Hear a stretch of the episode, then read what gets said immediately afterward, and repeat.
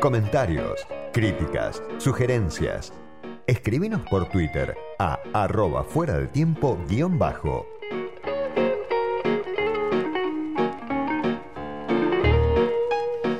Del otro lado de la línea, para hablar de uno de los temas fundamentales que nos trajo la pandemia, está ya Lorena Digiano, que es abogada, especialista en acceso a medicamentos y propiedad intelectual, es directora de la Fundación GEP y es coordinadora de la Red Latinoamericana por el Acceso a los Medicamentos.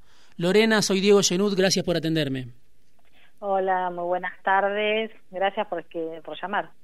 Bueno, te quería consultar qué es esto de liberen las patentes, que es algo que, que vemos en las redes, pero que quizá no tiene la difusión que creo yo merecería a nivel de los grandes medios o a nivel incluso de la dirigencia política, de la dirigencia en general. ¿Qué, qué es esta consigna de liberen las patentes y qué lugar tenés vos o tienen ustedes los que están participando desde Argentina de esta discusión más general? Mira, el Liberen las Patentes eh, es una campaña que estamos llevando adelante a nivel mundial eh, que tiene que ver con eh, la discusión de la escasez de las vacunas, básicamente, ¿no? En este marco de pandemia, este marco de crisis, ¿no?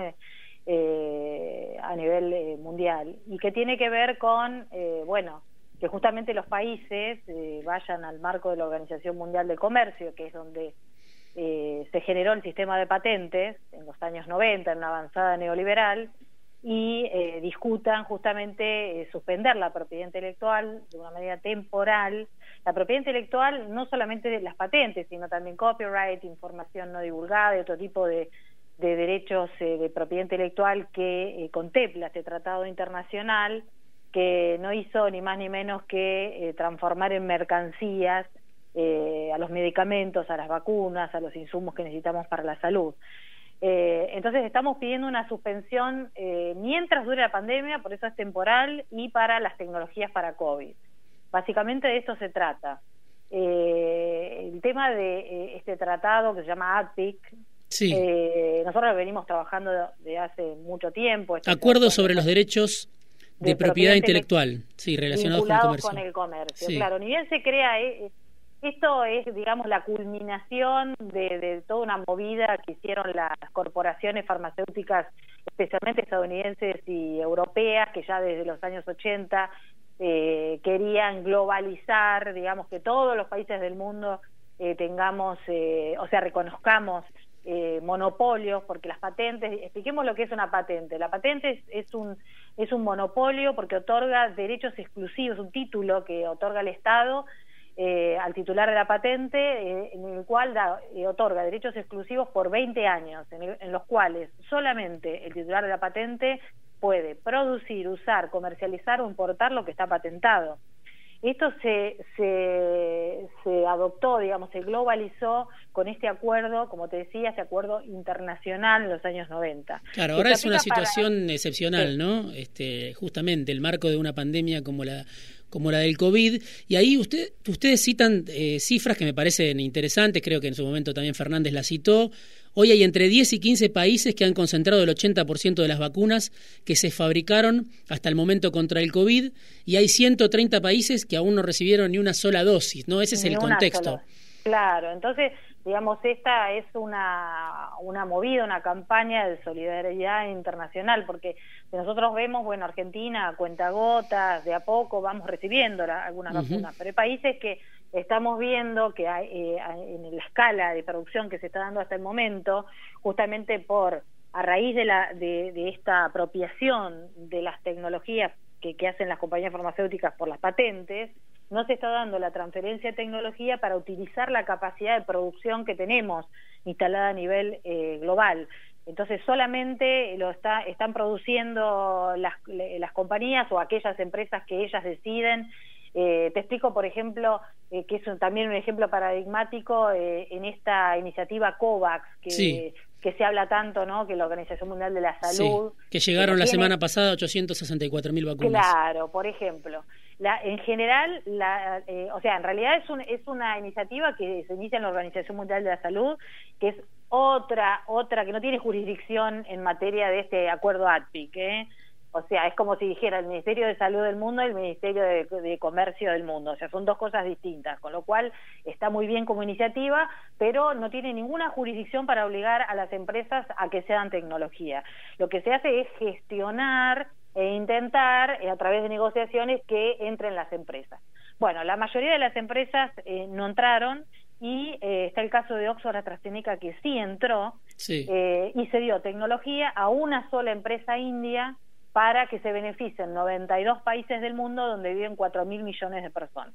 Entonces ahí ya nos da un ejemplo de, digamos, este, eh, a este ritmo de producción y a este ritmo no vamos a poder eh, cubrir eh, como estamos necesitando con la rapidez que se mueve el, virus no estamos estamos necesitando otro tipo de digamos de escala de producción. Y esto solo se daría si realmente la tecnología para producir las vacunas se libera, que eso es lo que estamos pidiendo con la campaña. En realidad se simplifica para que la gente lo entienda, porque la verdad que es un tema muy técnico, con mucha cuestión. No, ahora, por ejemplo, digamos, la transferencia de tecnología es clave ahora, por ejemplo, en el acuerdo de la Sputnik Argentina, de la que se habla ahora. El laboratorio Richmond es socio de un laboratorio en India que se llama Hétero y ese laboratorio Hétero le va a transferir la tecnología a Richmond para que fabrique acá en Pilar la Sputnik Argentina. Pero bueno, es un acuerdo entre privados, ¿no? Claro, totalmente. Que eso es lo, o sea, esta es la modalidad que le interesa a las compañías farmacéuticas en general, los acuerdos voluntarios.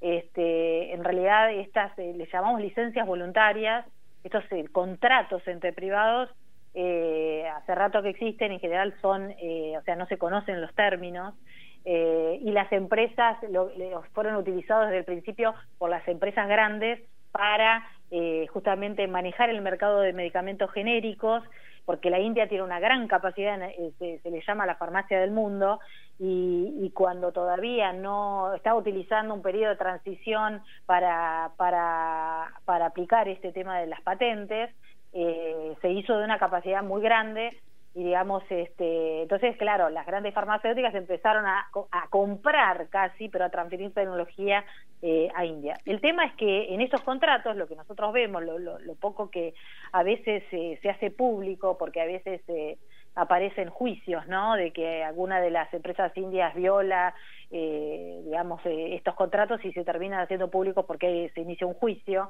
este, lo que estamos, lo que vemos es que el ámbito geográfico, por ejemplo, de quién produce y quién puede beneficiarse con esa producción, lo manejan las empresas, las titulares de las patentes. Entonces, por ejemplo, ¿no? Eh, hoy la, la, campaña surge, por lo que leí, de India y Sudáfrica, y hoy tenemos como principales opositores a esa campaña de liberar las patentes a Estados Unidos y algunos de los países miembros de la Unión Europea.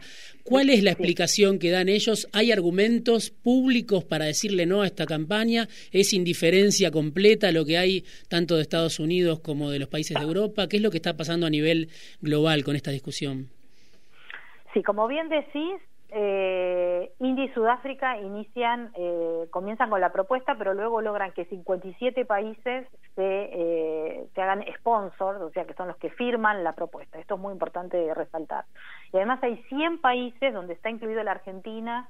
Nosotros hicimos gestiones con el, con el gobierno, con el Poder Ejecutivo Nacional, enviamos cartas, donde explicábamos la importancia de que India y Sudáfrica no estaba llevando esto adelante para sus propios ciudadanos, sino que esto era una cuestión de solidaridad mundial y que no quedaba otra que sumarse y apoyar y Argentina así este, eh, eh, definió su postura, con lo cual tenemos eh, ya un gran número de países que apoyan la propuesta, pero como bien vos decís, los 10 países que concentran, digamos, 15 países que concentran, que se están quedando con toda la producción, de donde son originarias la mayoría de las empresas farmacéuticas, que por lo menos buscan las patentes para explotación comercial, este, están, eh, digamos, teniendo un poder impresionante sobre sus gobiernos, porque, porque bueno, eh, los argumentos son que si, que si se liberan las patentes, entonces no va a haber innovación tecnológica en materia de salud, lo cual es una mentira total. Y mientras tanto hay eh, cifras millonarias, ¿no? De ganancias en el marco de, la pandemia y de la, y de la, y de la,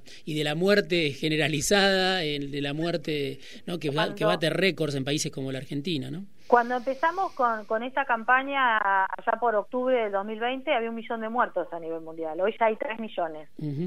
O sea, claramente la primera interpretación que uno puede hacer es que las vidas, la verdad, no les están importando. Al contrario, a lo mejor sí, para todavía que este este bien sea más escaso y más caro, ¿no? Poder venderlo más caro. Lorena, me estoy quedando sin tiempo, pero te, quiero preguntar algo.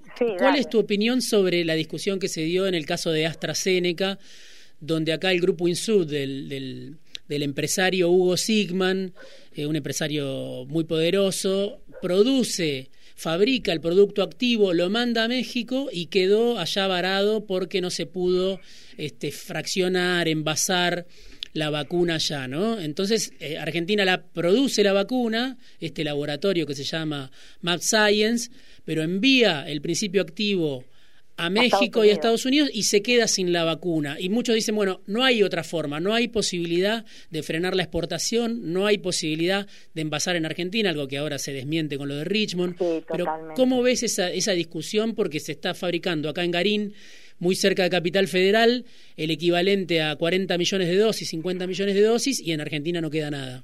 La verdad que, que cuando se anunció este acuerdo, mismo a nivel mundial, fue maravilloso porque hasta superaba lo que podía lograr estos estos eh, COVAX o CITAP, estas iniciativas que hablábamos antes. Pero eh, el tema es eh, que, bueno, o sea, ahí no conocemos los contratos. eh, la verdad que no, no, sabemos si en realidad lo que tuvo que hacer eh, Sigman o Max Science es enviar a una planta, por lo menos eso es lo que yo eh, tengo la información, eh, mandaron para que controlen eh, la calidad de lo que se había producido y finalmente empezaron a decir que México no tenía los frasquitos, digamos, que tenían que venir de Estados Unidos y Estados Unidos eh, terminó quedándose con la producción porque además eh, no este, no está aprobada AstraZeneca, la, la, la, vacuna esta en Estados Unidos, y hay problemas de exportación, uh -huh. que parece que se están solucionando, pero seguramente, o sea, la verdad que lo que hay detrás eh, no lo conocemos en su totalidad, pero puede haber sido eh, que, que Max Science lo manda a Estados Unidos por una cuestión de contractual que, que, que de esto que te digo, de control de calidad. Lorena, te este... agradezco muchísimo este rato en fuera de tiempo. Eh, vamos a seguir al tanto de, y siguiendo la campaña de liberen las patentes y seguramente volveremos a hablar en algún momento. Es muy importante, si me das unos sí, segundos, es sí. muy importante que esto eh, inicie la discusión de los que, que, los países tienen que tener soberanía sanitaria en el desarrollo de tecnologías médicas. No podemos depender del sector privado o sea, el Estado tiene que tener un rol activo en invertir en tecnología, en desarrollo de tecnología, no solamente quedarse en un rol de comprador activo uh -huh. de tecnologías que desarrolla el sector privado, tecnologías caras, porque esto no es solamente para COVID, es para todas las enfermedades. Otro día lo podemos eh, Buenísimo. conversando. Seguro porque, que sí, porque digamos, me interesa. es la cuestión de fondo. Lorena que, ah, Diciano, gracias, ¿eh? gracias a vos, abogada, especialista en acceso a medicamentos y propiedad intelectual, es directora de la Fundación GEP y además coordina la red latinoamericana por el acceso a los medicamentos.